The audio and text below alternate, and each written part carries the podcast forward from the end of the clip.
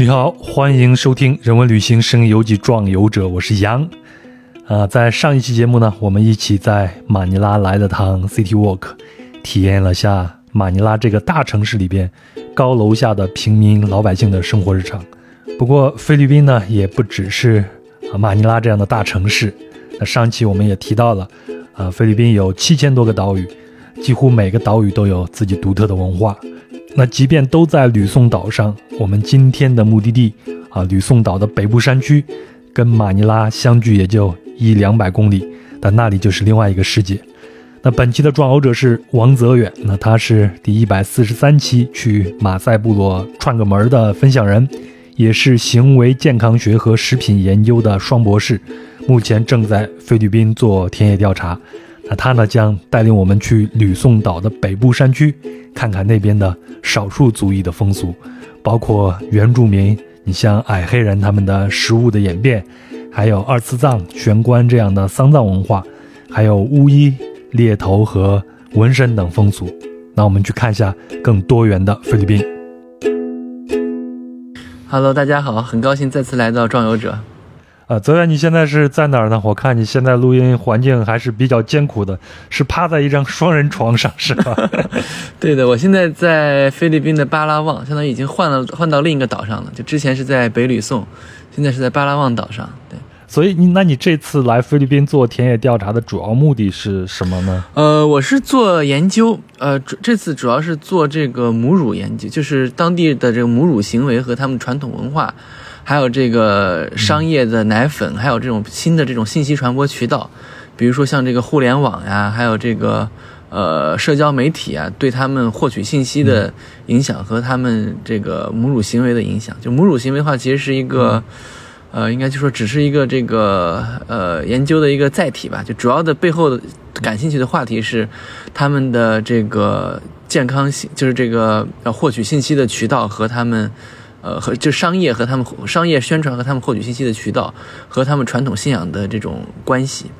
嗯，所以这次啊，我们要聊的这个吕宋岛北部山区，也是你的一个研究区域，研究对象也在这边，对吗？呃，吕宋岛的话，其实是另一个项目，就那个项目的话，其实不是一个主要项目，因为我这回重点是在巴拉望这边。嗯，吕宋岛的话，呃，是两个项目，一个是矮黑人的项目，是在呃，是和一个呃机构合作去研究，呃，他因为那个机构在矮黑人的社区做一些这个，呃，就给他们提供免费的食物和这个给学校提供免费的食物和午餐，呃，所以我是去在那边做一些这个营养和这个行为健康上的一些这个，呃，相当于是做一些观察吧，然后给他们一些这个建议。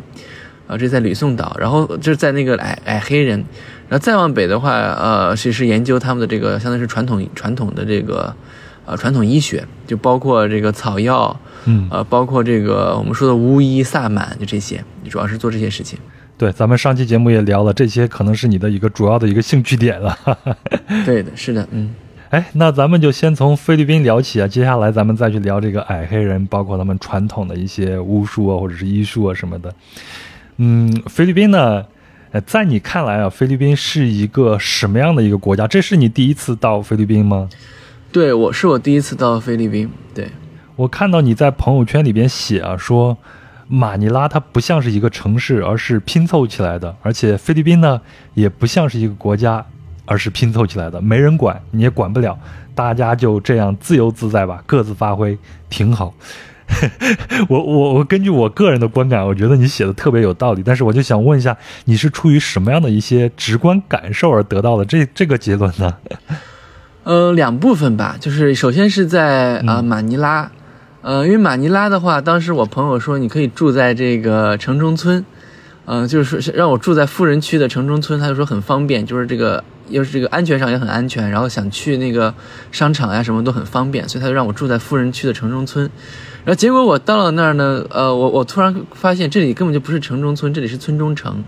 就感觉呃马尼拉这个城市呢，它每个地每个区它都有中间都有几栋这个高楼大厦，然后边上都是像那种很比较破旧一些的这个街道，比较狭窄的街道，那在街道中间它都会有几座高楼大厦，就可以感受感觉到这个马尼拉这个城市呢，或者说几乎没有什么城市规划，就是很随意。就是哎，反正这各个区哎，反正有钱了哎，我们就建个建几栋楼啊，没钱了，反正大家就保存保持着纯中村的面貌，也没有是不会有什么拆迁，反正就城市就无限就往外扩张。所以你到这个区，看到几栋高楼，然后几个，然后一片这个城中村；到下一个区也是几栋高楼，一片城中村。所以就是我说它像个城，它像个村中城，而不像城中村。嗯，这个呢跟它的这个行政体系是有关，因为这个菲律宾的话，它的这个呃地方势力就比较强嘛，而它的这个呃，因为它这个就是像这个东南亚岛国很多，它都是拼凑出来的，就说它是在现代国家转型中强行建构出来的一个国家。你像在以前，比如说你像在呃前殖民时代，他们各个地方是各管各的。就比如说像棉达老师他们那边是受这个，呃这个马来的马来穆斯林那边的影响。然后像北部的话，他可能呃更多的是这种原住民。后来到了西班牙人来了之后，呃然后西班牙可能会把一些主要的岛，然后然后他可能呃进行一些管理。但西班牙对呃菲律宾的管理其实也是我觉得也是一种非常不正式的管理，因为呃菲律宾的这个。当时是属于这个西班牙的墨西哥总督来负责管理菲律宾，呃，西班牙人在菲律宾的这个总人数几乎，呃，没有超过过五千人。就是我这个我看过历史的，就除了最后那个，呃，西班牙独立战争的时候，可能因为派了一些士兵过来，所以人数超过五千人。嗯，之前的话几乎就从来没有超过过五千人，呃，所以他这个国家他一直保持着，这应该说不能叫国家，应该叫这地区，他一直保持着他一种。呃，原生态的状态，呃，包括你像这个呃，当时的你像，比如说我们后今天可能说北吕宋地区，它是一个山地部落，当时的西班牙人就从来没有征服过那个那个区域，然后之后像呃西班牙人后来被美国人击败之后，呃，渐渐的反正有一些美国传教士过来，后来日本人呃在二战的时候也占领了菲律宾，但他们也没有能够占领像这个北北吕宋部落这些部落，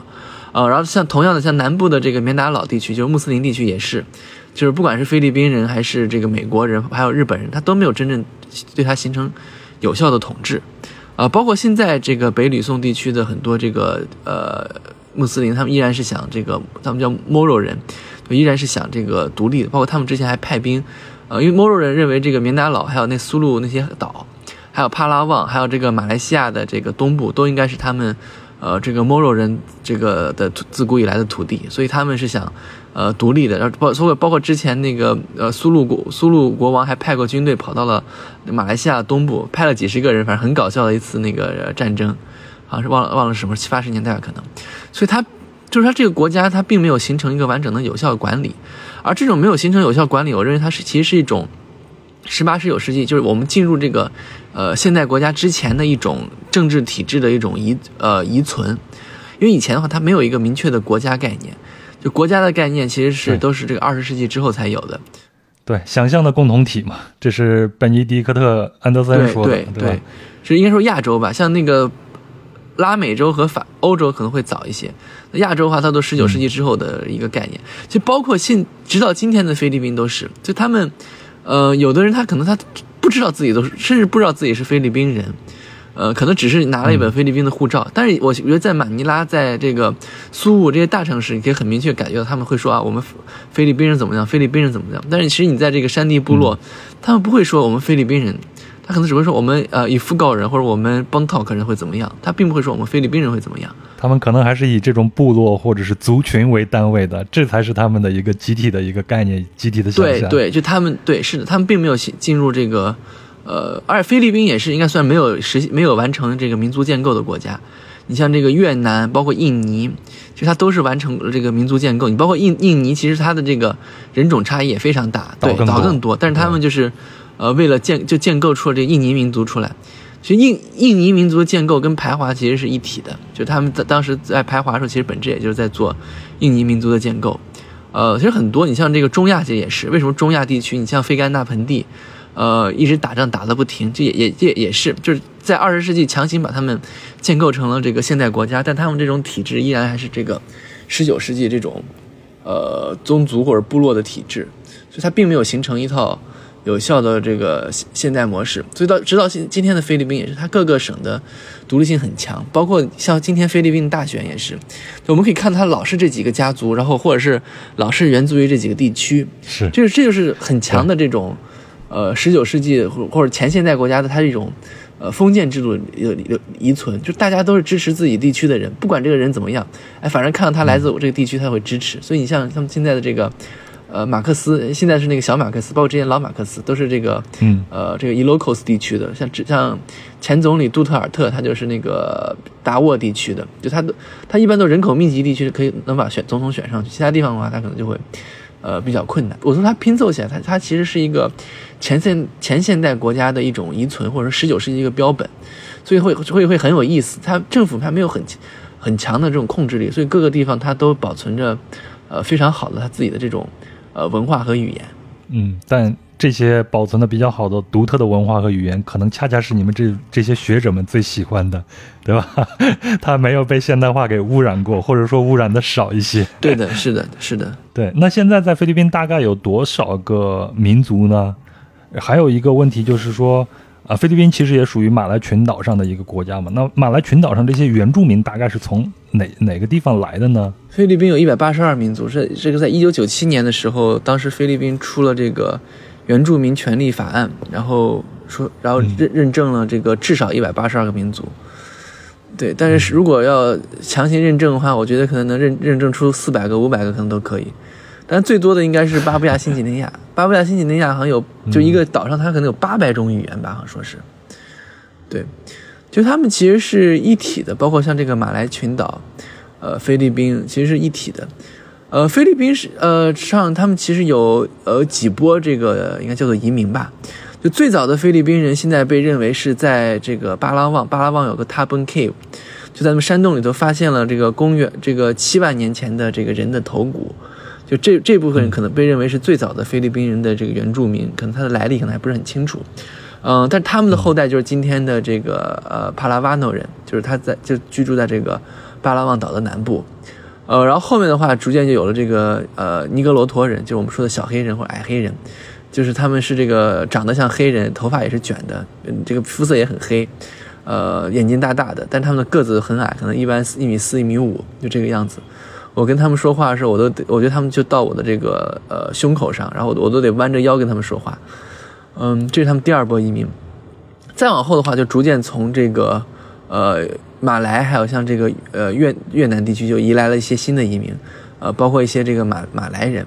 呃，然后最后呢，相当于从这个呃就是这个越南地区，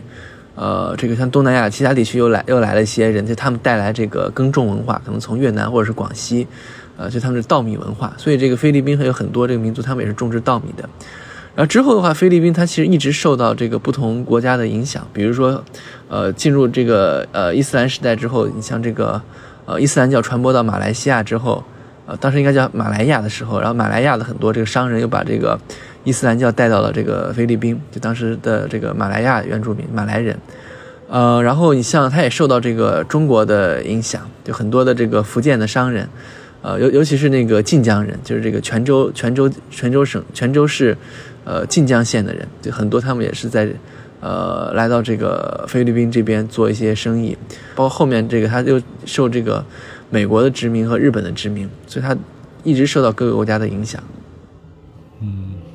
咱们前头提到了好几次这个矮黑人啊，这也是你这次去吕宋岛的北部山区去做调研的时候。啊，我我看到的非常有意思的一个篇章，咱们就先从他开始聊一聊好吗？那什么是矮黑人呢？他们现在大概的一些呃居住地大概是在什么地方呢？呃，矮黑人的话，这个词呃来自于这个西班牙人，因为西班牙的话，他们那个他们的黑是 negro，呃，然后这个比如所以他们把这个黑人也叫就比如非洲的黑人，他们也叫 negro。呃，然后那个在西班牙语里头呢，他们一般会呃就说他们什么东西是呃小，就他们会在这个词后面加一个 rito 或者 rita，rito 是阳性，然后 rita 是阴性，因为他们当时是见过这个非洲的黑人的，因为其实最早的话，你像麦哲伦他们就发现菲律宾其实是葡萄牙人，就是在今天的这个苏务地区，然后他是后来是跟这个呃拉普拉普部落冲突的时候，他死于这个部落冲突的。呃，然后之后过了有可能几十年，然后之后西班牙人才来，呃，相当于殖民了这个菲律宾。所以当时他们看到这个呃岛上的这个矮黑人的时候，他发现个子很矮，所以他们因为他们把非洲的黑人叫 negro，那么他们就在加了一个小的前缀，所以他们叫叫 negrito，就成了这个呃，所以、啊对对，所以我觉得应该可能其实翻译成小黑人可能呃更合适一些，就小黑人。对，但这个的话，现在因为现在这个词儿呃也不怎么用，因为可能被认为是一种呃侮辱性的称呼吧。这矮黑人的话，他们呃有自己的这个呃传统的语言，像他他们的语言其实是呃他他们其实是比这个呃密克罗尼西亚人的悠历史更悠久，就在这个东南亚地区。嗯，然后西这个菲律宾的这个矮黑人呢，可能被认为是从呃这个也是从马来西亚那边过来的。呃，然后后后后面这个密克罗尼西亚人，呃，也就是我们说南岛语系，他们之前可能从有有有人认为这个呃南岛语系的这个中心是台湾，啊、包括在台湾的很多这个海底呃考古发现了一些内容，所以就是说他们可能他们从那边又迁过来，然后之后矮黑人的语言呢，逐渐就归入了南岛语系。呃，这个矮黑人他呃非常多，就他有非常多的这个部落，呃，马来西亚也有，像菲律宾也有。呃，可能菲律宾可能就能有数出几十种这个矮黑人部落吧，嗯、哦然后他们有的叫，比如叫叫阿铁或者叫阿塔，呃阿伊塔，阿伊塔，呃，就他们的他们就主要的矮黑人，他们的这个词根都是这个，呃，就类似于 A 开头这个这种词根，就很类似，但他们就是自己的称呼不一样，所以就把它们分成了不同的这个民族或者不同的部落。呃，在巴拉望这边也有，巴拉望这边叫巴塔克，嗯，所以他们的这种啊、身高其实是遗传，对吗？就是基因里边带来的。对，他们是基因里头带来的，就是就是他们是，呃，我看到一些解释，就是说他们矮黑人的这个生长周期很短，呃，可就是说，比如他们发育期，就比如说可能，比如说像啊、呃我们可能，呃，十七八岁还长个儿，有的人上了大学还长个儿，他矮黑人的话，可能他十二三岁可能他就停止发育了，就这个就是他他的生长周期很短，呃，那这个也有不同的说法，有人说可能是为了适应这个呃热带气候的需要，就跟植物一样，比如说你像你种这个大米，你在东北种大米，它可能一年只能收一次；你在这个东南亚种大米，包括在海南种大米，它一年可能收四次，对，四四次，对。对，他就说他可能是为了一种，呃，因为它这个寿寿命短，它是为了一种繁衍的需要，它是减短人的这个发育期，然后为了呃尽早的进入这个繁殖状态。所以现在的这些矮黑人的部落，我们就以这种呃吕宋的北部山区的这些矮黑人他们的居住地为例啊，呃，他们也是跟现代社会有接触的。那你自己是怎么联系，然后又怎么到那儿的呢？呃，我是跟一个 NGO 合作，叫 Aeta Tribe Foundation，就是，呃，因为我是对这些比较感兴趣，所以我之前就联系过他们。然后他们一看，因为他们做那个这个学校的一些食物，就是包括组织这个当地的这个小黑人去呃种植一些呃这他们传统的食物啊，这个花花园啊，呃，然后包括他们给学校提供一些免费的食物啊，呃，就是给学生，所以正好跟我的这个专业特长就是完全吻合，所以我联系他们之后，他们就马上就叫我去，呃，然后他就是他相当于是，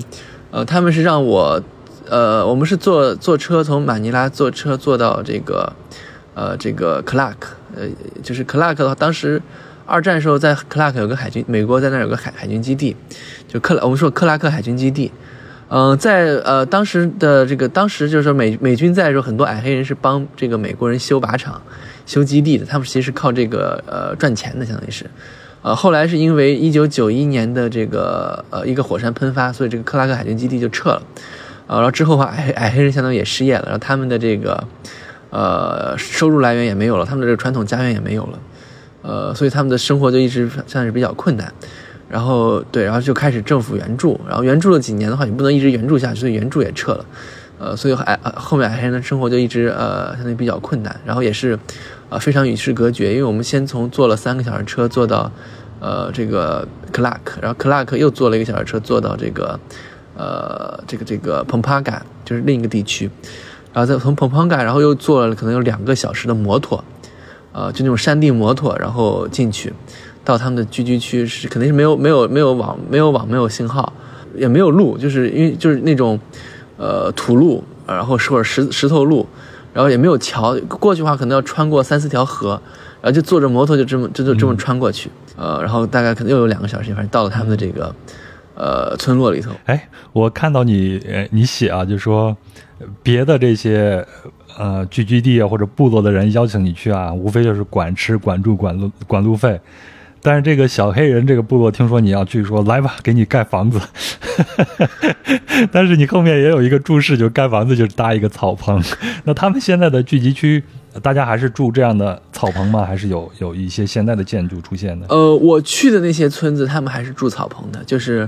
用这个呃竹子，或者是用这个呃这个编出来，或者是搭起来的，包括就上面盖一些茅草，然后呃可能这个。这个支柱是竹子，然后可能用竹子编成一种席子什么的，就是作为墙。但有一些这个地区，可能当地政府可能会更有钱一些，所以也给他们修了一些这个呃集中的这个聚居地。就就就我说他们其实非常的各自为政，他没有统一的规划。呃，所以我们后来也去了一个村子，那个村子就是大家都住的这个呃水泥房，就砖瓦房，然后路的话也有这个水泥路。呃，但我们去的可能算是这个比较偏的一个矮黑人的。呃，聚居区，对，所以他们搭个房子估计也很快。呃，但是这个学校的话，还还是修的比较好的，他们还是比较重视这个，呃，教育的。所以学校的话，一般都是这个呃水泥房或、砖瓦房，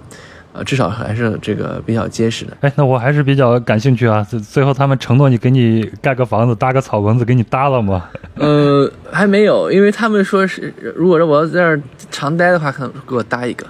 然后，因为我后来没有那么多时间，他们说如果我后面有时间，可能十月、十一月份再去的话，他们会可能会给我搭个棚子。期待、期待、期待你在菲律宾置业啊！对。哎，这个一般的居住在山区的这些原住民，以前可能都是以狩猎为主的这种族群，是吗？那狩猎是是这种小黑人的族群他们的一个传统文化吗？但是我也看到你说他们现在对这种大米非常的这痴迷。嗯，这个大米呃会对他们的传统生活发生一些改变吗？呃，传统上这个小黑人他们是是这个呃狩猎移居的，就是他们是换会换这个呃不同地方居住，就是属于那种，就比如到这个地方，然后呃搭个房子，然后开始狩猎，然后猎物收的差不多了，然后就换个地方，然后搭个房子，然后呃有他们甚至他们有时候都不是去换个地方搭个房子，他们的他们是可以直接把他们的房子抬着走的。所以，对，所以甚至还有，甚至还有一些这个照片，就是说他们多少年前，就比如这个矮矮黑人的聚居区，比如他们这个一个聚居区可能就有几家人，然然后他们要这个呃换一个聚居区的时候，然后他们就把这个几家的这个男丁，然后就把这个他们的这个房子抬着就走，抬到换个地方，然后，然后他们就在那个地方继续这个呃狩猎。对，就他们他们以前他们是这个经常会呃移动居住的。呃，但现在有很多的问题，就是说，因为现在其实因为这个私有产权就越来越多，就是因为也是这个也是现代国家和这种传统文化的冲突，就是说，呃，所有的国家就是他都强调这个呃土地的所有权，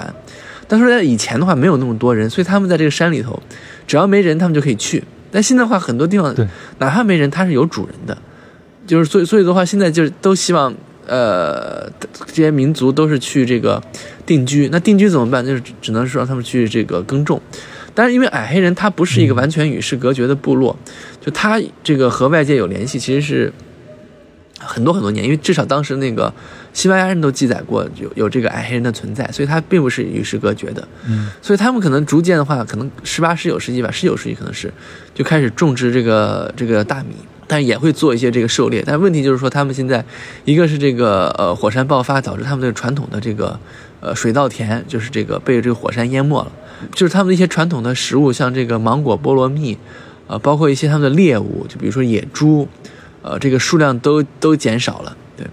呃，所以就是影响到他们的这个生活，所以他们现在后面又不得不重新去开垦一些这个。呃，农田包括很多的这个矮黑人，在之前这个政府相当于是援助他们时候，已经习惯了援助，所以就什么事都不干。然后但现在的援助又停了，所以他们就现在就是处在一种呃比较困难的状态。然后他们可能唯一就是能换钱的就是这个呃香蕉，就是那个这个这这的 banana heart，应该香香蕉花，一公斤的话可能能换个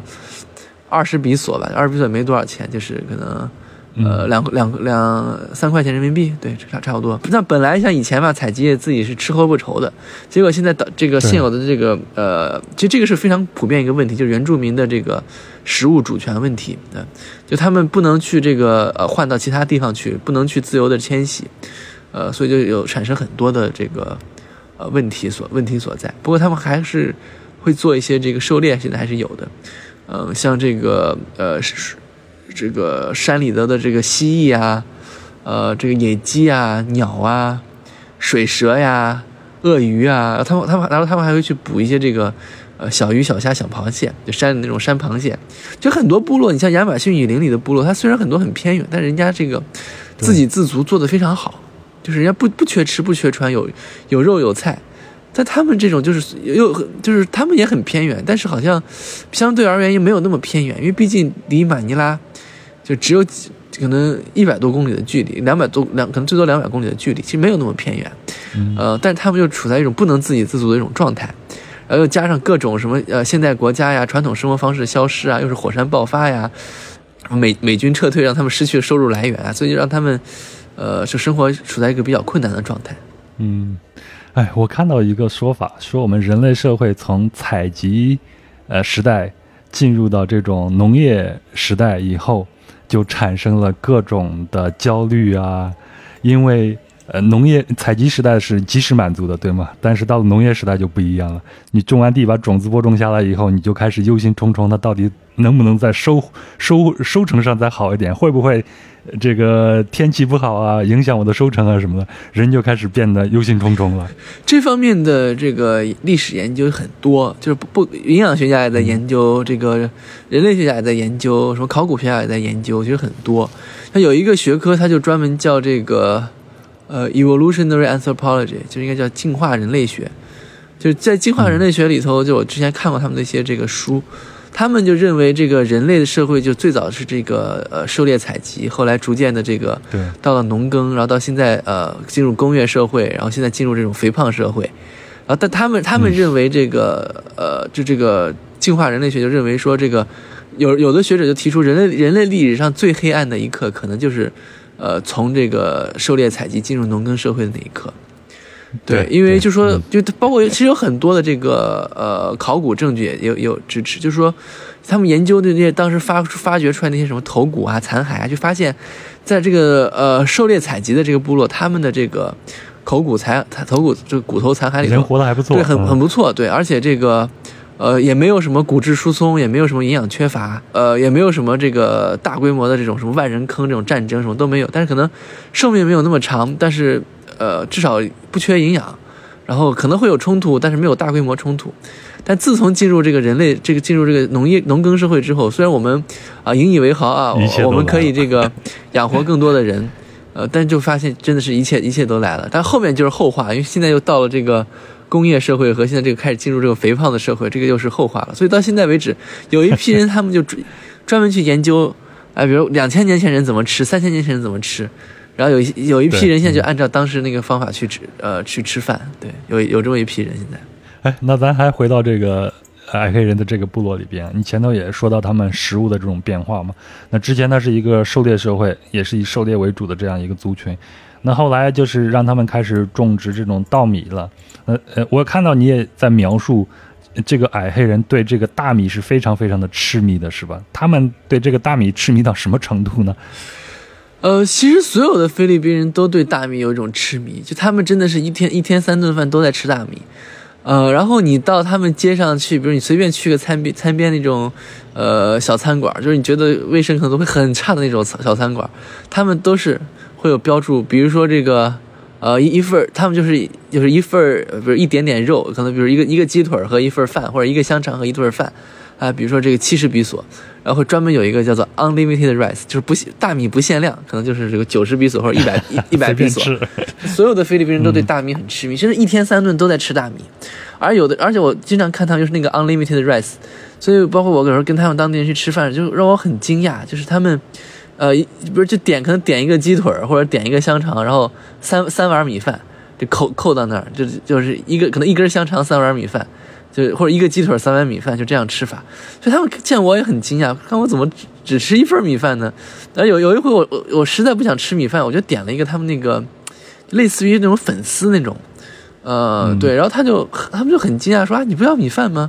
我说这个不就是米饭吗？他那个不是那个是菜，我们吃米我们吃这个。呃，粉丝的时候还要还要这个就着米饭吃。菲律宾著名的餐厅 Jollibee 啊，我相信你也去吃过。呃，然后里边啊、呃基本上你像鸡腿儿，它要配一个呃一一大一小碗的米饭，你扣在那儿就让你吃。我后来去印度尼西亚，印度尼西亚也是一个稻米的一个大国嘛，那印度尼西亚也是这样的，肯德基和麦当劳里边。啊，卖的这个鸡腿儿套餐里边一定是要配一个米饭。这边菲律宾的肯德基和麦当劳也是，它也是有米饭的。所以我是包括去那个 Seven Eleven 就七十一这种便利店，我我我去我去我想买个炸鸡炸鸡吃，然后他也给我一份米饭。我说我不要米饭，他说他说不要米饭，价格一样。呃，然后我说好吧，那你就给我吧。他们是是就是非是都非常痴迷，因为这个呃，因为他们其实之前也有一些国策，像当时那个老老马克思时期。呃，当时就是为用用这个种植米饭，一个是它可以喂饱呃喂饱喂饱大家嘛，还有一个就是说呃这个米饭也可以去换这个外汇，呃其实就跟其实跟当年布尔布特一样，就把这个粮食全部拿去换武器，然后大家就饿肚子吧。但他们没有到饿肚子的程度，所以他们就是去呃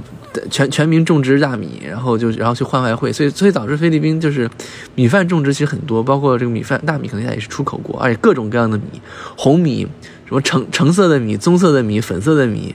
呃黑色的米、黄色的米，呃对各种各样的米，对，但是他们的这个导致他们蔬菜水果价格就很高，而且当地人吃的也很吃蔬菜水果吃的也很少，所以它是一个呃全民现象，就它是一个整个的这个。东南亚大米文化区，我觉得可能从中国的南部，就是像这个，呃，贵州、广西一带，呃，广西、呃，云南，包括这个，呃，海南，然后一直到越南、柬埔寨、嗯泰国，呃，对对，到东南到菲律宾、嗯印尼，它它是一个巨大的这个，呃，稻米文化区，所以我我我其实很想我找个时间，我想去研究一下这个稻米文化区它一些内在的一些联系。当然，其实有一个啊，有个事情，其实我觉得也比较有意思，就是说。这个，比如一些这种呃医生啊，跑到这个矮山地区，然后说，就这种现在的这个公共卫生跑过去说，哎，你们的这个呃个子太矮了，你们的这个个子是明显低于这个 正常人群的，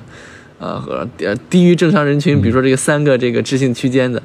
但是我我我就觉得很有意思，因为我我我知道一直想去研究一下有没有关于针对于这个矮黑人的这个身高标准，因为他们本来就矮啊。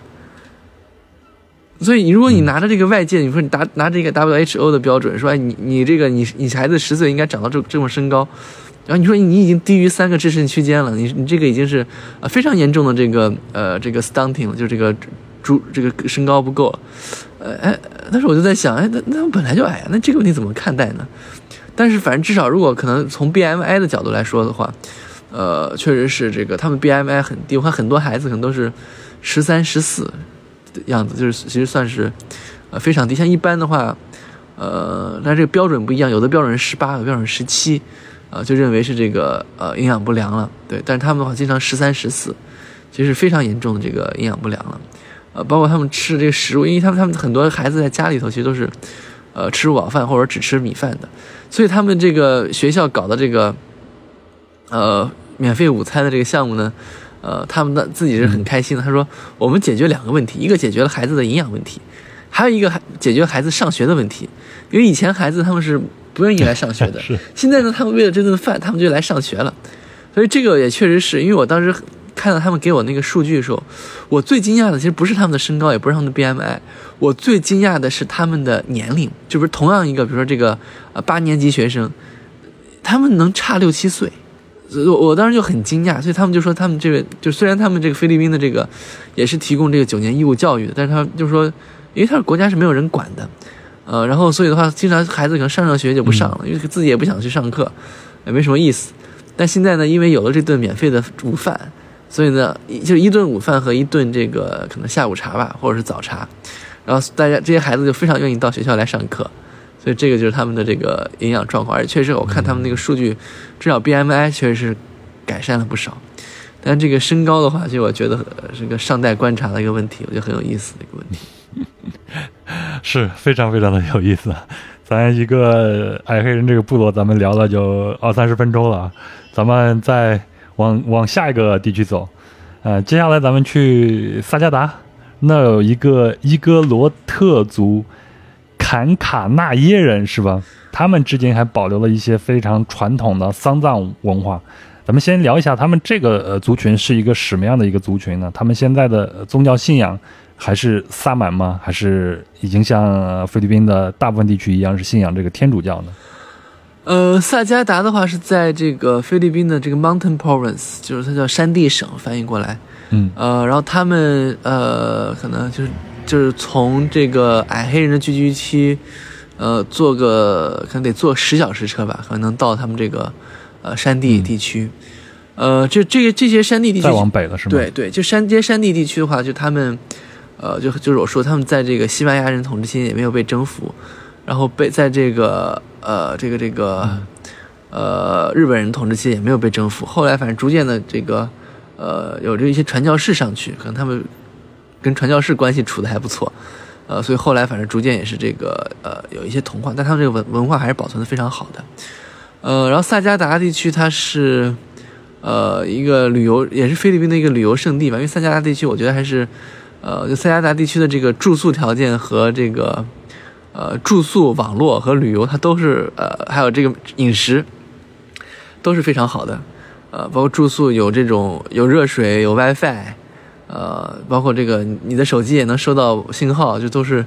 呃，比较适合大家去旅游的。然后这个伊戈洛的它其实是一个统称，就伊戈洛特。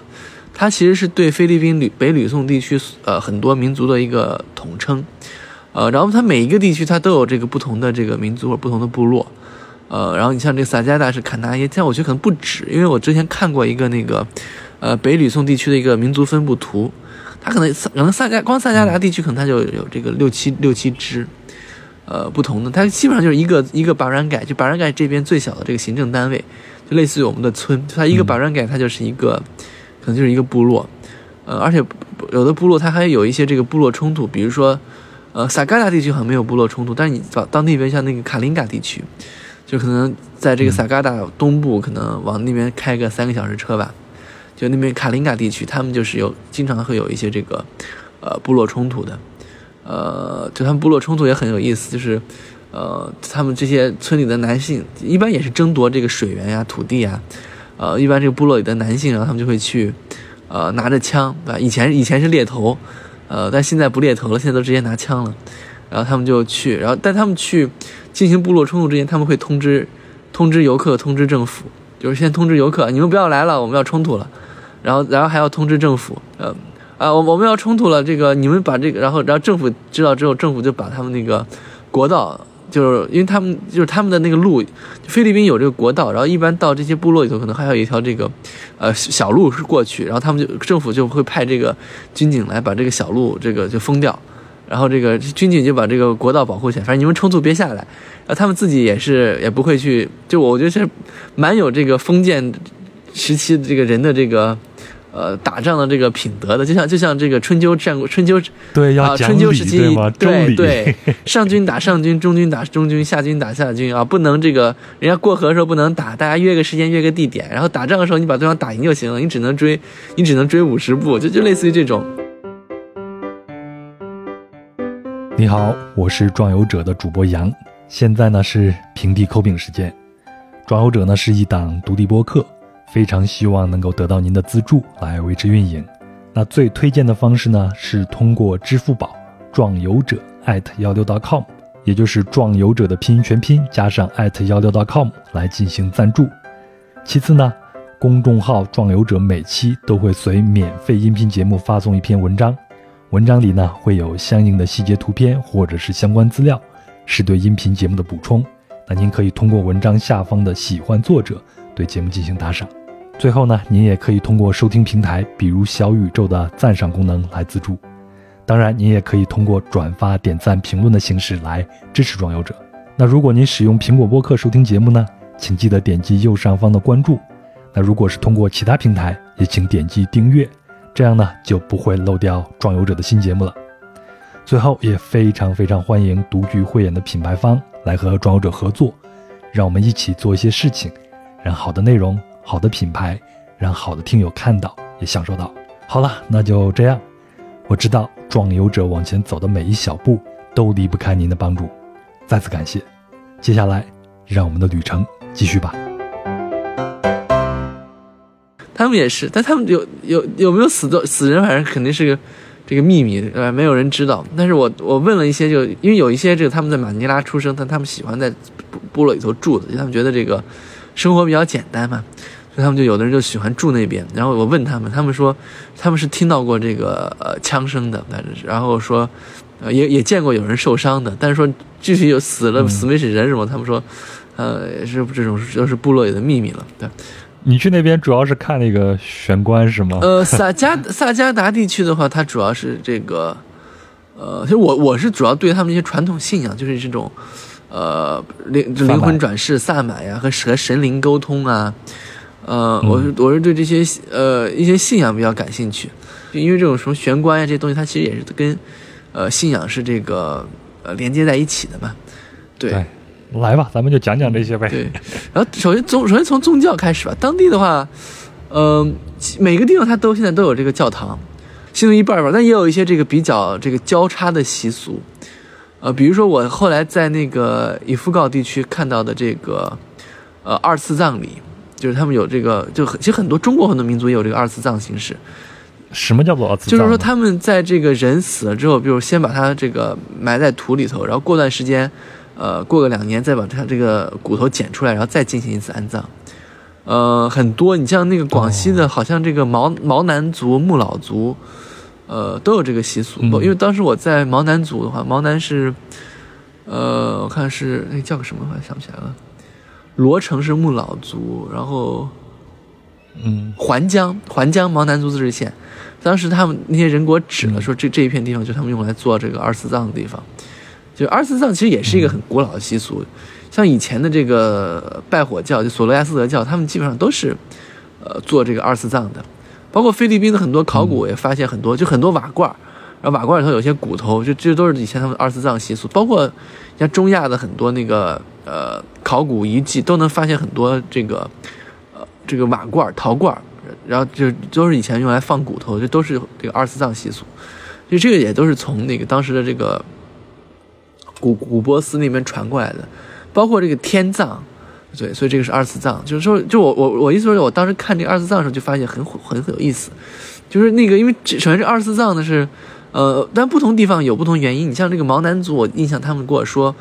所有人都要二次葬，就是第一次下葬是这种相相当于临时的，然后过两年之后可能会会请一些当当地的这种呃风风水先生，他们自己民族风水先生去算一下，然后找这个地方比较好的地方，好像两年还是三年之后去算，然后进行这个葬礼，所以他们叫他们会做做这个呃二次葬，呃，但是你像这个菲律宾的这边的话，呃，比如说这个我当时观察这个以夫告的话，他们是做的这个二次葬，他们做的是因为就是有有些人，比如他们生病了，然后生病之后呢，在医院治不好。呃，然后他们就会去做这个呃二次葬，就比如我碰到那个人，她是一个可能是一个中年女性吧，可能有四五十岁吧，呃，然后她就是生病了，在医院治了两个月治不好，她说她经常觉得冷，然后觉得身上浑身痒，而且觉得冷，后来他就说有一些老女人就说，估计是你们家这个坟墓有问题，你们去看一下，然后他，他就还有还有她还要跑回家去，因为他已经不住在他们那个呃家乡了，然后他就。呃，跑跑跑跑回家去，然后就把他们家的祖坟挖出来，然后果然一看，果然是，呃，一他反正他们家的一个好像是他，可能是他这个爷爷奶奶的这个坟，呃，里头有很多蚂蚁，很多蚂蚁在骨头上爬，然后啊，他说这是为什么他身上痒，然后好像他父亲还是他舅舅的坟，呃，漏水了，这是为什么他冷，然后所以所以这是他们的习俗，所以他们就要做这个仪式，呃，但是呢，因为他他他又是信仰基督教的。呃，所以呢，他就不不不不会请这种传统的萨满来做，所以他就是去找他们教会的牧师，然后他们那些基督教信徒呢就坐在那块儿，然后就开始祷告，开始念经，在那唱圣歌啊，唱一唱唱三 唱三个晚上。所以你说这是这种传统信仰呢，还是这种基督教信仰呢？所以他是很，其实很很是很难说的啊，交叉了。对，是很难说的。呃，所以包括你像这个呃，这我觉得这个意思，这个例子其实比较有意思。呃我们再回到那个萨加达，因为刚刚其实在说以夫稿了，呃，他们也是就很，他们他们也有教堂，然后呃，大家也会去呃安葬在这个教堂边，但他们同时他们也呃，然后他们也不妨碍他们有一些其他的信仰，呃，但也有一些这个，比如说这个基督徒，他就会呃，非常的反反感这个，比如其他人去信这个传统宗宗教，包括我当时在以夫告地区，我认识了一个，他是个菲律宾人，是苏木那边的一个学生，他就在研究传统信仰，结果他的这个他他的这个住在了一家人，然后那家人是一个非常传统的基督徒，就非常虔诚的基督徒，然后他那个居家人居然不让，就想方设法的去阻止他去接触这个信仰传统信仰的人，也不让他去接触当地的这种 通灵人。然后就把他气的，他就说待了几个月，他们就是没见到，然后后后来他碰到了，他才知道有这些东西，因为他在网上看到很多，他怎么都找不到，然后他他他讲这些事情，所以他们也有这些，然后包括这个呃丧葬也是，就是呃你可以按照不同的形式，反正但但总体上大家还都是这个呃彼此理解的，就是就是你去问，哎，一般也是很愿意去给你说的，但他这在这里他有一个这个同温层效应，就是比如他是信天主教的。或者他更信仰这个传统医学的，呃，是更信仰这个西医的，或者信仰天主教的，他很多东西他其实不知道，所以他就会直接告诉你啊，没有了，没有了。他可能真的不是在骗你，因为他他自己是呃这个信仰这个现现代西医和这个天主教的，他的朋友也是信仰西医和天主教的，所以他他可能是真的不知道。就这个问题，我后来发现，在很多这个，包括我后来做访谈的时候，我发现在很多这政府也遇到这个问题。就很多政府的这这个，因为政府它有这个他们的这个，比如这个 health worker，就他这个，呃，这个这个健康工社工，社工他他们肯定是信仰这个呃西医的，要要要要要推广大家使用就使用这个西医什么的，呃，所以他们就，所以他们接触的人也是西医，所以他们呃也就不知道有有什么传统信仰。然后呢，然后到政府到比如这个决策层，比如他们的这个什么镇这个村长镇长，呃，他们就依赖于这个他们的这个当地的这个。呃，这个这个村民，就这个他们这个健康工作者，所以他在健康工作者是呃，因为他不去啊研研究这个这个萨满这个信仰，他就会告诉他们镇长，哎，我们这儿已经没有了。然后我去问镇长，镇长就说，哎，我听我们的这个健康工作者说已经没有了。所以他们他们其实很多时候制定政策的时候就认为他们已经没有了，没有这些信仰了。但实际上的话，结果就在同一个村子，我就后来就问他们一些当地人，有啊，当然有了。他说我们去看病，我们去看病，我们我们去找一个传统医生，我给他二十比索就行了，就是大概。整个人民币就三四块，我我说我我跑到医院去，我我去我去看一次病，我要花一千比索，就可能一百一百多块钱人民币，我当然去看传统医生了呀。哎，你在那边呃去接触过他们的那些传统医生吗？或者我们就把它称之为巫医，可能这个名字不太好听啊。对，它可以代指吧。其实很多词都不准，像巫医呀，包括萨满呀。其他都不是很不是很准确的词汇，所以我们就还是用用这个词来代指吧。就我们我接触了很多呃这个巫医，对，就很著名的。你像这个菲律宾的，像这个这个呃伊基霍尔岛，其实是很著名的。包括其实包括像那个印尼的这个旅游胜地巴厘岛，就可能很我们很多人都去过巴厘岛，但我估计百分之九十九人都不知道巴厘岛其实是以巫医著名的。嗯，对，咱们看过那个《美食七道爱》里边，对吗？朱迪亚·罗伯茨到那边就是先去找巫医。对，因为巴因为巴厘岛的原始信仰和印度教信仰都很这个著名。对，菲律宾这边也是，呃，他们呃还是有一些，就比如有几种比较常见的，就比如说像这个呃阿尼托，呃阿尼托的话，就是意思就是说是，呃，就我不该怎么翻译，就是用纯粹是用这个不是念咒语，念咒语治病或者祈祷治病，就他们叫阿尼托。呃，还有这个塔瓦斯，塔瓦斯可能会通过一一定的媒介，呃，就比如说，呃，像中国也有，比如通过蜡烛或者通过酒，或者画个符，呃，或者说呃，或者说给他们喝个什么药，然后给他念个什么咒语，就它有些媒媒介，相当于是这个咒语和物质结合，他们叫塔瓦斯。呃，还有像这个黑老特，黑老特是一种按摩，然后这按摩的话，他们是一种能够给人注入能量的一种按摩，就是他们叫黑老特。呃，然后当地的话，一般的话，在山地部落的话，嗯，就是一般的话是以这个老女人，呃，或者是尤其是撒加大地区，他们是老女人，呃，和这个女性化的男人，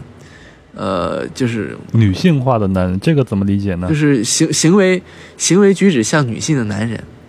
呃，然后比较这个比较多是做这个呃巫医做萨满的，就这个。撒加撒加大地区，但是你到伊夫高的话，其实不一样，其实就是其实包括中国古代也是啊，中国古代那个巫术的那个巫巫都是女性啊，中国古代就包括我们现在都说啊，女人的第六感，女人的第六感，因为因为这个女，包括女人的这个感性，还有还有这个呃直觉，她其实我们现在都说她是比男性要强的呀。哎，你在那边还见到了一个通灵者是吧？呃，我见了很多，咱们就找一个讲讲呗，讲讲他的故事。呃，然后这两个人的话，一个是一个呃盲眼的老人，呃，一个是女性化的男人。那个盲眼的老人的话，他是他的职业是给人做这个按摩的盲人按摩，呃，但是他是可以这个呃通灵的，呃，这个是我看到的。呃，然后像这个这个老太太，她是呃就是好像是五岁的时候眼就是眼瞎的，然后后来就是学那个按摩嘛，就是呃，但是她后来好像是大概八八几年的时候。然后就突就可以，呃，就是反正就渐渐的就能听到一些别人给他说话什么的，呃，就有一些是一个声音，呃，然后后来就很多的这个灵魂来找他，他开始也很苦恼，那段时间他一下，他说他有多少年时间就是睡失眠就睡不着觉，但他后来的话反正也觉得也就这也就这样，所以他后来就渐渐的就接受了，然后就开始做这个呃行业，然后他的话就经常会有一些神灵来找他。呃，包括他的一些这个亲人也会来找他，就可能会找找他帮些忙，就比如有灵魂或者有人生病的时候，呃，就去来找他，然后来找他的话，然后他就会可能会去找他的祖先，就会请他的祖先过来，然后给他帮忙。呃，然后有有时候，呃，他这个走了之后，就比如他的祖先有时候就会问他，你要不要一块走？然后这时候他的这个他他因为他的有一个侄子已经死了，然后他那个过世的侄子就会突然冒出来说。啊，这个阿姨啊，你这你你你的你的使命，你的使命还没有完成呢，你不要走，啊，然后然后他他就留下来了。还有另一个是一个女性化的男人，呃，就是就是说菲律宾的话，其实他他对于这个呃 LGBTQ 的这个接受度非常高，但但是他的接受并不是因为什么呃这个政治宣传呀什么的，因为他传统就有这个习俗，他们很多这个女性化的男人就是做这个事情，而且他们很受尊敬的，呃，这个女性化的男人他也是。他从小就就能给人做这种能量的按摩，但他的这个爷爷不让他做，因为他，然后，所以他后来就出去呃读书啊，上大学什么的，然后后来就呃回来了。回来之后，就他可以帮，也是可以帮人去解决一些这个问题，比如这个，而而且他可以跟这个呃水里头的精灵和水里头的精灵去沟通，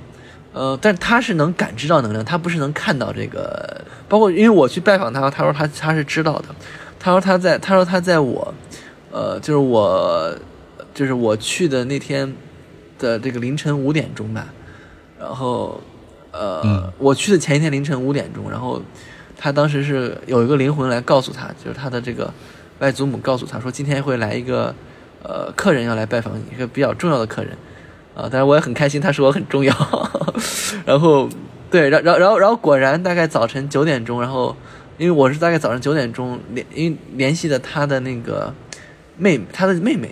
因为我我是要到他妹妹的电话，我就联系他妹妹，然后他妹妹就告诉他说，呃，有个人想来采访你，然后他，然后他又说我知道，因为我早晨五点钟灵魂已经说了，而且好像据说他们那里这个灵魂早认为早上五点可能是做仪式最好的时候，所以包括一些当地人，他们说让我去拜访的时候，让我早上五点钟去，呃，这个也有类似说法，包括我我不知道上回有没有说过 亚马逊也是，亚马逊他们做那个。艾亚瓦斯卡就死藤水的时候，也是早晨四点五点钟时候做。后来我还见到了一个这个邦塔克，就是另一个区。那个邦塔克是很年轻的一个女孩，可能大学刚毕业，二十二三岁。呃，她是在给人做导游，然后就正好就碰到我了。然后，呃，然后我我然后我俩就就能量场吸引嘛，因为我就是一常年从事这个访谈的职业，这个访谈这种巫医的职业，所以我就感觉能量场就能吸引到。然后然后一问就问出，就发现我就发现他是可以，他是通的，而且他是。他是更热闹，他是父母双方都是做有这个传统的，呃，然后所以他说他不他不希他自己不希望有自己有这个本领，然后他也不希望他的同学知道，所以但他能感受到他的同学有时候能量场不好，或者觉得他同学情绪很低落，他就会给他们那些同学注入一些这个呃能量，然后他就同他同学就可以快快速恢复，但他并不希望别人知道，呃，然后他的话，他跟我说他是有一次跑步的时候，然后突凌晨五点钟跑步的时候，然后突然就。呃，发现这个街上有很多人，哎，他就觉得，哎，凌晨五点钟不一定不应该会有这么多人的。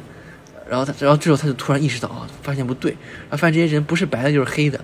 啊，然后这个白的人就是一种就是这种好的灵魂吧，而黑的可能就是有点类似这种冤魂，或者是这个有使命未完成的，因为他们灵魂比较重，所以是显黑色。然啊，包括他这个灵魂出窍什么，他也去过一些这个呃阴间去看过，包括他说他有什么到阴间有有门还有桥，啊，然后说去这个呃地狱的这个门是这个比是这个就是你进过了桥之后去地狱的那个路是非常漂亮的，但最终你会进入一个类似于火山的地狱，然后去天堂的话它全部是白色的，很清灵。因为他他这个故事，哎，也都是以后有机会再细说吧。因为之前亚美尼亚那个萨满他就跟我说，因为我是有前世记忆的，然后呃，所以那亚美尼亚那萨满就跟我说，如果我运动坚持运动的话，他说我会我会我是可以看到的，呃，然后但是但是我也一直比较懒，没有运动。但是其实我有时候我是能够感知到能量场的，我能我能感受到的，包括我跟他也是，我因为他的，因为我就总觉得他就是他的这个父他的。父亲就是过世的父亲，一直跟着他的，就那个灵魂是一直跟着他，我们是能感觉到的。那这个就是后面有机会再细说吧。呃，但我一直比较懒，我也没有锻炼，所以我也看不到。但是我其实我感觉我是有有一定的感知力的。行，这个咱们就约定啊，以后有机会咱们专门的开一期去聊聊呃这个话题。但是我们去聊这个话题啊，并不是说我们对这些东西啊，啊就是一定要辨别一个真假呀 这些，只是觉得。就是通过这样的方式，比如说像巫医啊，像通灵者这样的方式，你可以了解到一个族群的精神世界是什么样子。我我是这样去去理解的。我觉得其实这个如果学过社会科学的人，其实呃都很好理解，就是尤其做过社会学、人类学训练的。因为你像我们科学就是实证主义的话，它的基础就是说是，首先你的前提是一切是可以认知的，世界是客观的，你你通过你的理性是可以认知的，呃，所以这个是实证主义，但是。他认为是客观，但你像做社会科学就知道什么，呃，结构主义啊，还有这个解释学啊，它其实它都有不同的说法的。就有人就认为，就说我们的社会其实就是建构出来，它只只是一种一个文化的这种共识而已。我们我们有达成这个共识之后，就会有一些说法。有意思，有意思。咱们以后再专门再开个专栏，再去聊这个话题啊。今天咱们这个吕宋三呃吕宋岛的北部山山区，咱们再聊两个话题吧。第一个就是我们还回到这个萨加达，因为我自己去做资料的时候就看到这个地方有一个主要的一个景点推荐，我这个景点就画一个双引号，就是当地的这个悬棺悬挂的这个棺材啊，这个在在我们中国也是有的，对吗？在呃吕宋岛这个北部山区，它又是一个什么样的一个形态呢？其实这个问题我当时还专门查了一下，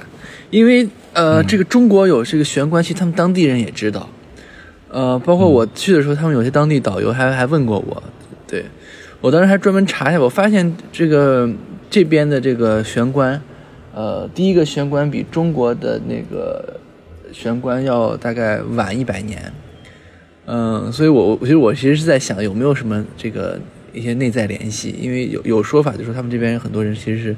从那边过来的，但是我也不知道，没有证据，对，也大家都不知道。呃，这边的话，呃，我觉得他们也是，他们处在一种，他们玄关是一种习俗，就我感觉他们是一种个人的选择吧，就是，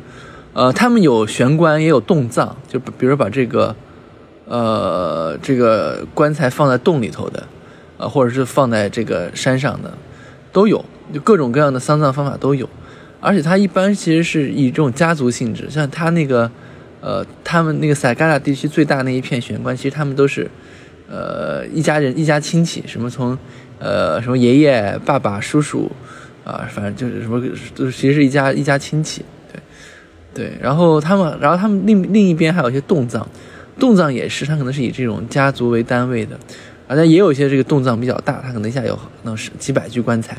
会会放在这个松树木头做的这个棺材里头，其实洞葬中国也有，你像那个贵州的这个假定就有一个很著名的那个苗族的洞葬，对，呃，其实都都有这种类似的习俗，嗯，然后然后他们也有一些要求，就比如说如果这个人这个女性她是难产死的，呃，她专门有个地方去安去葬，或者是如果她得了这个流行病死的，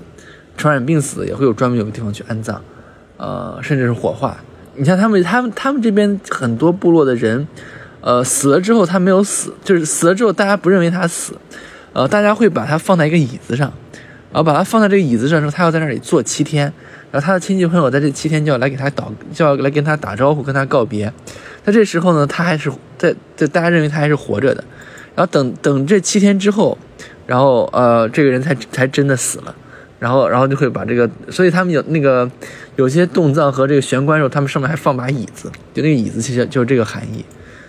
对，然后他们对于这洞葬的解释也很多，呃，有的就说啊，就是自己的选择；有的说是这个，呃，这个躲避什么这个蚊虫，躲避盗墓，啊，有的说是这个防止这个，他们认为这个地下有这个，呃，地狱什么的，认为是地下这里头这个气气场不好，所以要挂起来，就也是各种各样的说法。呃，所以玄关就是一个，呃，呃，它它跟洞葬是是一样的吗？是一个概念吗？应该不是。玄关是把棺材放到这个，呃，悬崖峭壁上。就他们其实好好很多，就是可能你你到他那个峡谷去，可能走上几百米就能看到几个玄关。有一片很大，有一片是最大的，可能大概有十几个。呃，也不，其实规模也不算特别大。呃，洞葬是洞葬是把那个棺材放到洞里头，而且是不一样的。洞葬的话，我我看到两处。呃，一处是就是我说是专门是放这个难产而死的妇女的，还有一处就是他们这个正常死亡的。正常死亡那块儿比较重啊，我觉得可能得有上百具这个棺材，就是取决于现在我感觉完全取决于你个人，就是你想你想怎么葬就怎么葬，就是核心就是一句话，没人管，自己你自己定吧。但是好像好像那个反正一几年之后，反正政府相当于是不鼓励他们再进行这个呃这个这个这个玄关。但是好像我听他们说，一六年、一七年，反正是上一个玄关是一六年、一七年时候，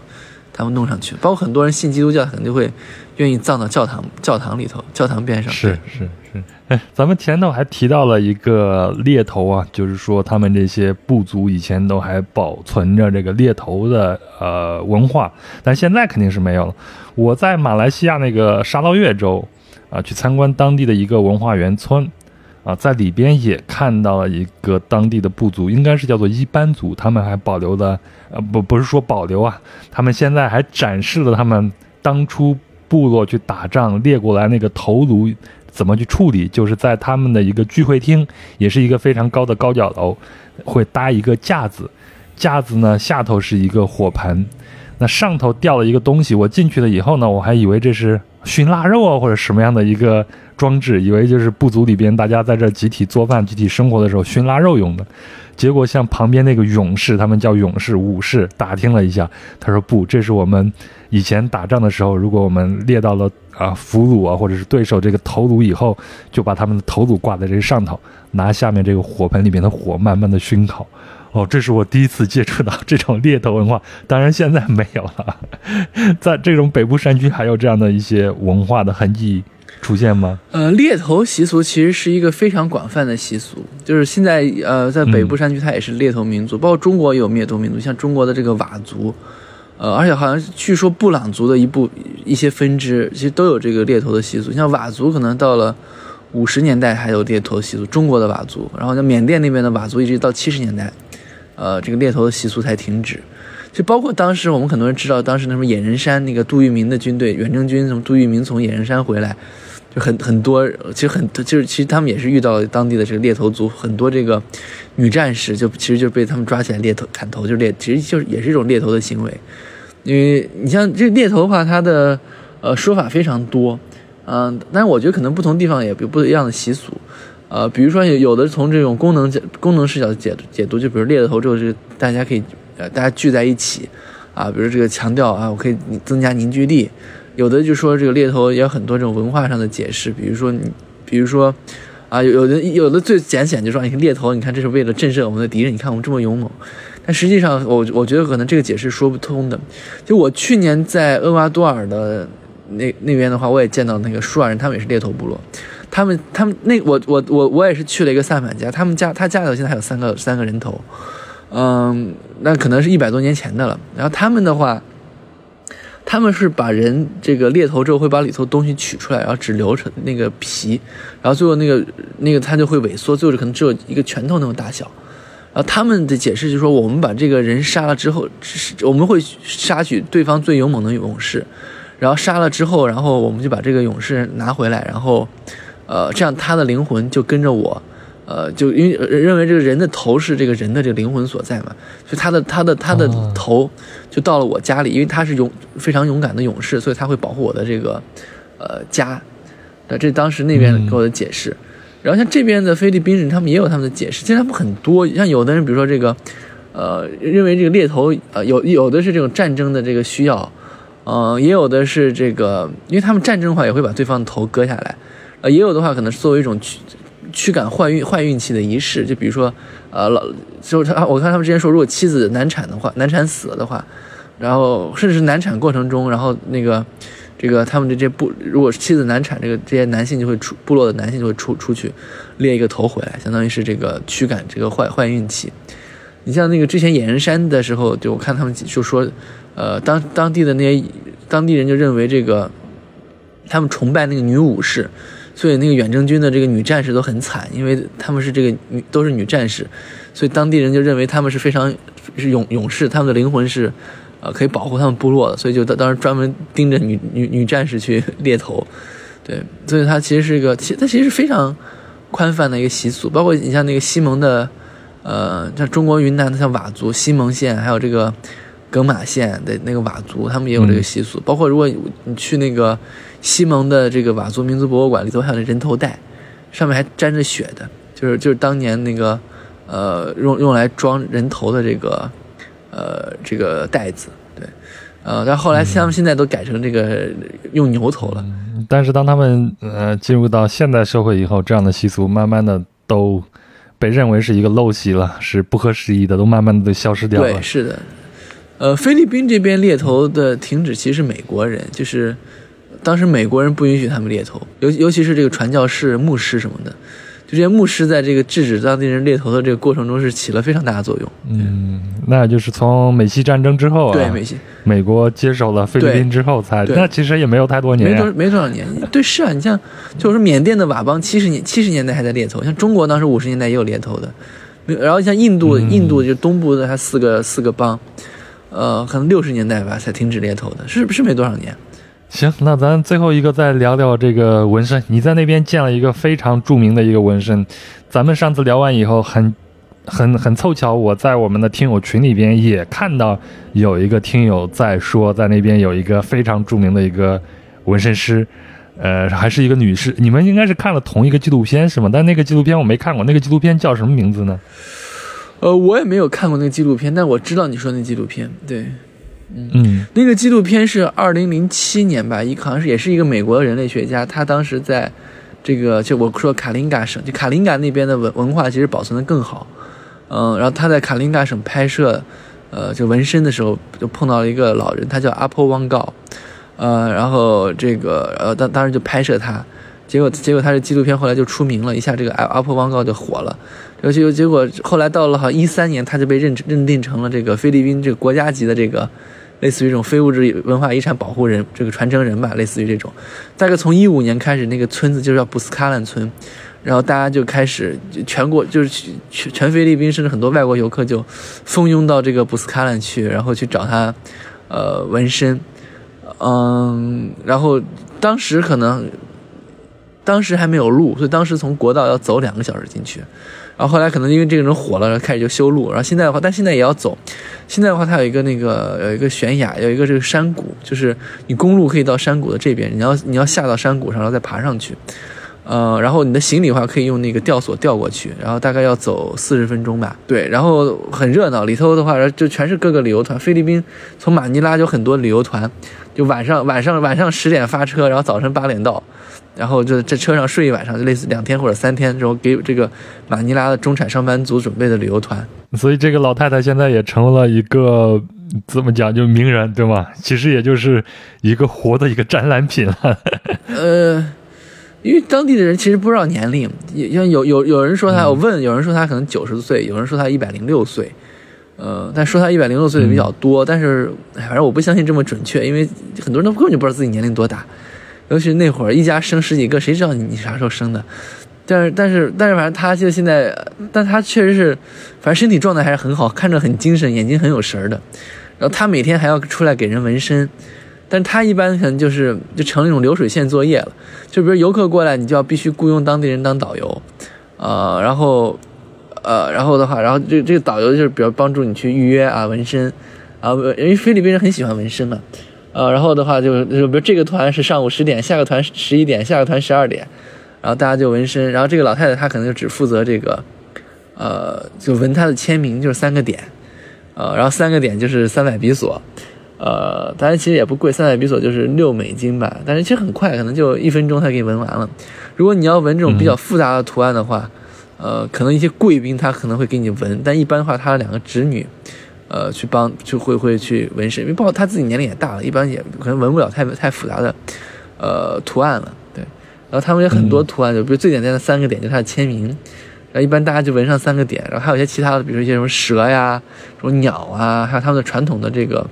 呃，菲律宾的文字，菲律宾文字其实是梵语，对，嗯，它的这种纹身的技术和方法跟其他地方有什么不同吗？还有一点就是，嗯，就是这个纹身在他们的这个部落里边，或者在他们的文化里边，就意味着什么呢？呃，纹身的话，其实是啊，他们的纹身是很多，他们纹身是用这个呃，相当于竹针，然后，然后，然后要拿一个榔头在那儿敲，就啪啪啪啪啪在那儿敲。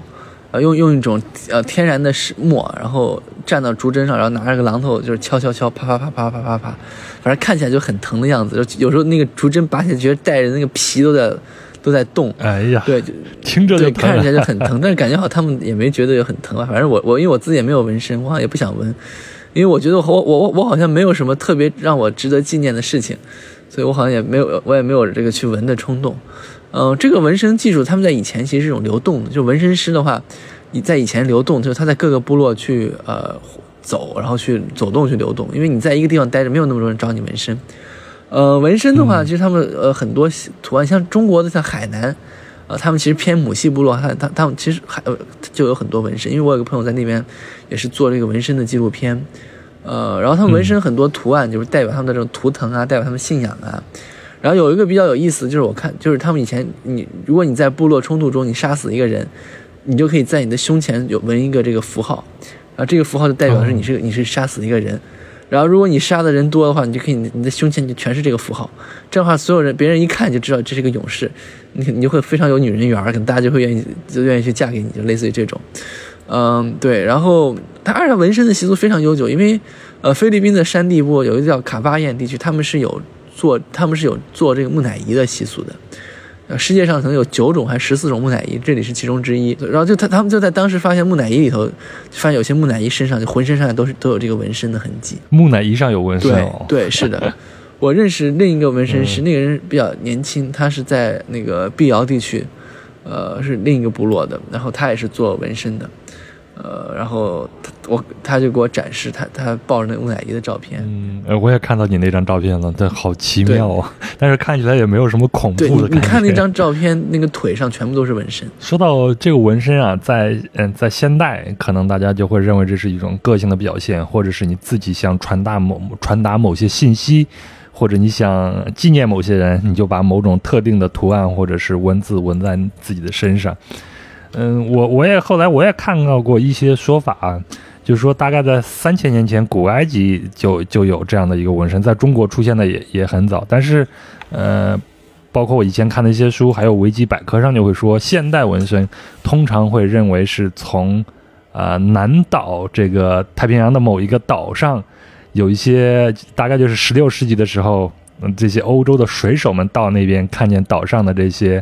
呃，人身上有纹身，岛上的这个女女士通常就会只和这个有纹身的这些呃人去做爱，他们会认为有纹身的这些人可能是勇士，这就让这些水手们纷纷去效仿，然后在自己的身上去纹身，这样才传到了欧洲，形成了我们现在的这个纹身。呃，纹身是从这个南岛，可能是从这个南岛或者当时的这个呃百越地区的一个呃习俗。呃，因为其实这个的话，其实你在这个春秋的时候就有，就有这个说法。像当时那个呃越记载，当时的越人，越王勾践他们越越人就有这个叫做东垂海滨夷狄纹身，就有说法。就包括当时说越王勾践他本人就是有这个，因为你知道。当传统的周人他们是不剪头，就把头发盘起来。他说这个越王就勾践他是这个剪发纹身，就他是呃明显就是来自于这个呃不同的这个文化。当时越人都是这个剪头发和纹身的，然后并且把这个衣服当做这个呃装饰的。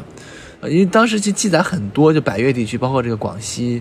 呃还有这个吴吴吴楚地区，它其实它都有这个呃纹身的习俗，所以纹身我所以我觉得，呃说纹身是从这个南岛过来，可能可能应该是有这个，呃应该是有一定的这个合理性的。但是欧洲的纹身的话，我可能我是真不知道，嗯，但是古埃及的话其实是有，所以我觉得我倒是更觉得可能欧洲的纹身可能跟埃及是有关系的。嗯，可能对生活在啊这种部族文化的这些人来说，纹身可能还有一个很重要的一点，就是识别我们是自己人，对，有这个功能，身份认同的对，有这个功能。然后还有，就我说它很多东西是刻在上面，就是我说你每杀死一个敌人，就给你身上做一个嗯这个符号，相当于让大家都知道你是谁。包括尤尤其是还有很多那些萨满，他们会呃额外的做这个呃非常多的纹身。哎，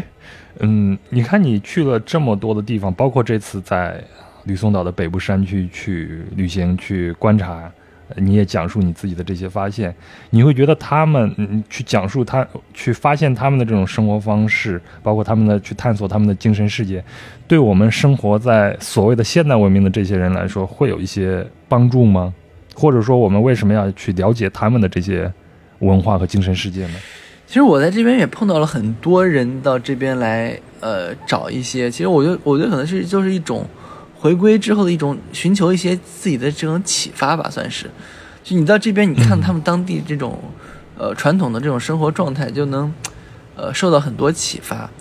呃，就比如说像我，像之前就我我就我我就一直在思考，比如说这个生育率低，像最近这最最近大家都在讨论生育率低的问题。但是你但是你到这些这个传统社会，你就可以看到，他们生育率非常高，一生十个生十个八个都是很正常的事件。然后这个菲律宾政府使劲想办法让他们每一每家只生四个孩子，呃，就是对，但但是我我就发现对他们来说，这种传统社会来说，他们生孩子其实并不困难，就是说你养一个孩子可能你要费这个比如一百个小时精力，养两个可能你要花一百五十个小时，养三个可能你要花一百七十个小时，但你养四个的时候你只用花一百个小时。养五个小时，五个的时候你只用花五十个小时，因为他们孩子之间嗯。他们是孩子带孩子，大孩子带小孩子非常有序，然后他们也没有这个非常强的这种，呃，比如说又又又要考清华北大了，又是什么，他没有非常强这种欲望对，一种自主自足的状态，所以他就是反正有学上就上，没学上就不上呗，反正最后大家就在这儿生活，每天喝喝酒，种种地，也过得很开心。按我们现在的这时髦话来说，就是他们其实是真正的活在当下的，对吧？对，但是处在我们现代社会中的人来说，你很难真正的活到当下，你有太多太多的忧虑我觉得还不能这么说，因为他们的这个精神世界是非常丰富的，就是他们对这种未来、对这个死后的世界，其实他们的这个呃，并不觉得是绝对是这种活在当下的，就是他们其实他们的抽象世界其实是比我们这个，尤其比中国的这个主流社会是要丰富很多的。呃，是的，包括他们也很多信仰，比如死后世界啊什么的，他们其实是很有很，他们是有这些信仰的，所以我并不觉得说他们是完全是活在当下。我觉得其实就是一种前，其实也是跟就我说他们是一种前世前世前现代的十九世纪标本一样，他们这种生活也是一种十九世纪标本。比如你在马尼拉，你会发现马尼拉的生活其实也很，呃，也很难，也很卷，也很，也是上班啊，马尼拉也堵车，上班堵俩小时。有时候吧，马说马尼拉下刮台风的时候，你晚上七点打车，打到十一点还打不到车呢，就也是有这种状况。所以我觉得它其实是一种现代社会和传统社会的冲突吧。所以我觉得其实看到很多。呃，现代社会和传统社会冲突，就真正了解到以前的人到底是呃怎么生活的。就我觉得他们的话，至少还一直有这个沟通。就我说我之前说过，我之前在亚马亚马逊看到一个，可能他跟外界有联系，可能就才三十年的三四十年的一个部落。所以你看他们是更能看到他们就是以前的人是怎么生活的。所以我觉得你可以让可以让人去反思我们这个现代社会，呃，有什么问题。包括我说他们的这个精神世界很丰富，比如他们有有些植物，比如他们要用的时候，他们就会去。他们认为那个是植物是有灵魂，所以他们就会去构想去想，比如说砍树的时候，哎，也会去想，哎，我我要我要砍树的时候，要我要获得树的树的批允许，是是，我要去祷告。我觉得他其实很多人也是在这里头去寻找、去重新思考人和自然的关系。包括我，我当时还碰到一个挪威一个研究这个同性恋的一个人，然后他他当时看到这，他说他也很感触，他说这里就非常接纳同同同性恋，然后然后然后然后他就他就找当地的那个萨满，然后去拍去采访他，然后拍了一段，然后就说他要去做一个视频回去给给一个其他人看，说当地是怎么看待的。就这个同性这个这个现象我刚刚没有讲，没有说完，我再补充一个就刚刚说萨满，我一个没有说，就伊夫告的一个萨满，他们也是一个部落，他们专门有一个省，就叫伊夫告省，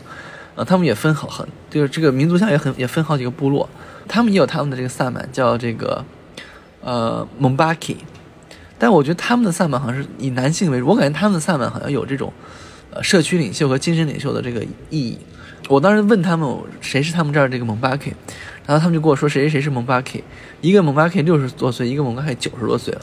然后然后他们就然后然后之后还要他们专门一定要给我补充一句，别看他们现在年龄大了，你是想象不了他们年轻时候有多强壮的。所以我觉得好，我觉得好像他们这是有也是有一种古代这种部落制社会这种勇士的这个遗存吧。然后这个蒙巴 k 他们也可以做，他们也可以做这个，呃，通灵，他们也可以灵魂出体，他们还可以做这个灵媒，就帮你跟这个死这个过世的人说话。呃，因为正好碰到那个挪威来的研究这个 LGBTQ 现象的，然后他他当时我去，他正好在问，然后我就跟着听，他们就说，在他们的传统信仰里头，这个男性如果穿女装或者女性穿男装，他们认为是，呃，可以平衡人的能量。就他们的信仰，其实我觉得跟。其实中国人还比较好理解，他们他们也有这个阴对阴阳的信仰，就是这个，所以就他们认为人的身体也是由这个阴气和阳气构成的，如果这个不平衡的话就会生病，那最好的方法就是平衡。二认为这个人人也具有这个阴阴性能量和阳性能量，如果人的能量平衡的话，那他就是一个可以通灵的人，而且那个萨满他认为百分之九十九人都是可以通灵的，所以所以所以为什么有有很多女性化的男人在当地是？这个做这个巫医的，然后对，嗯，呃，所以反这个对，所以反正我就觉得其实很多，就我觉得最重要就是让我们去重新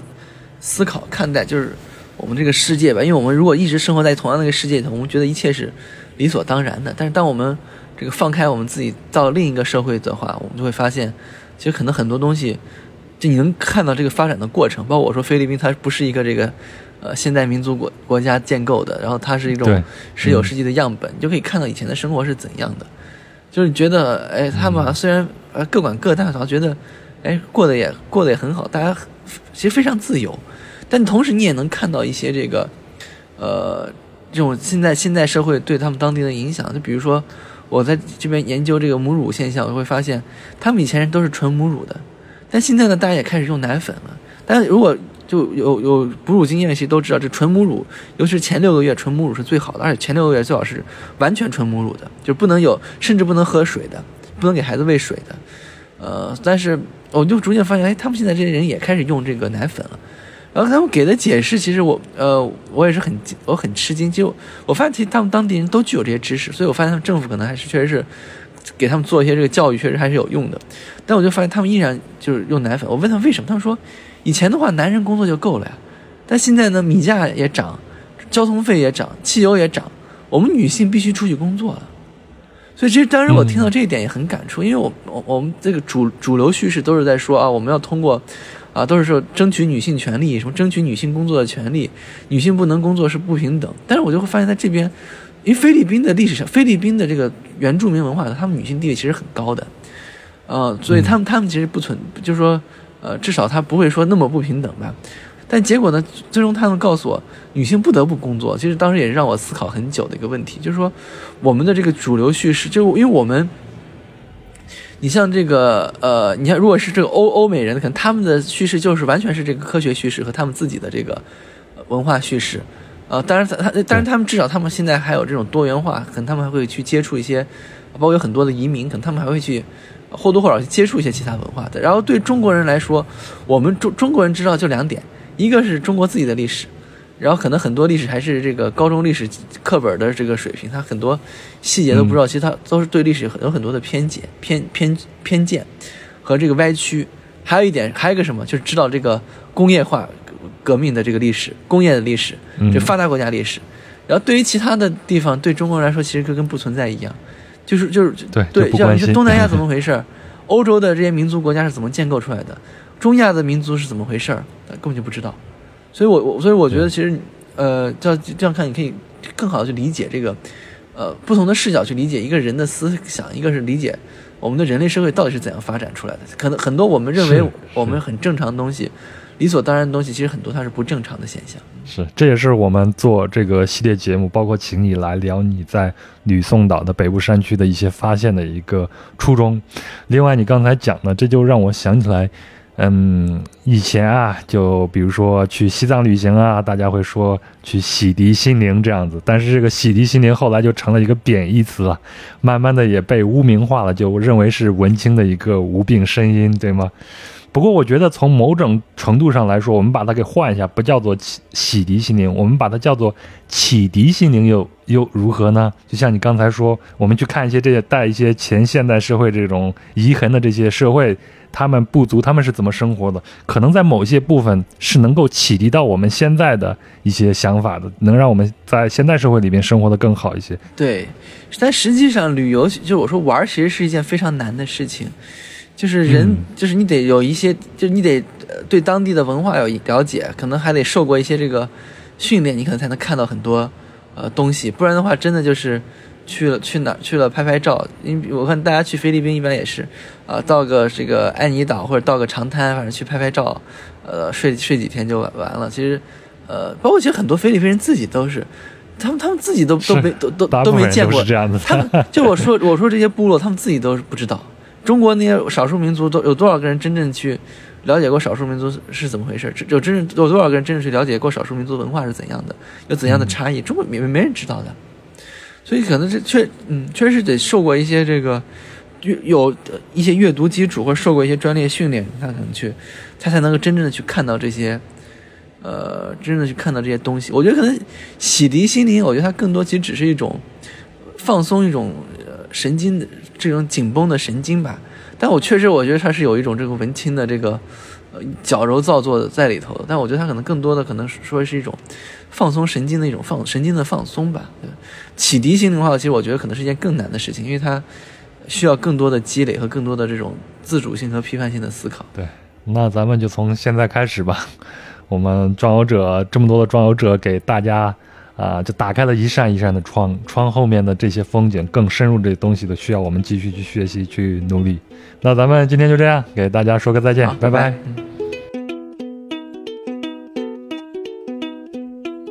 那这就是本期节目的全部内容了，非常感谢泽远的分享，也感谢您的收听和陪伴。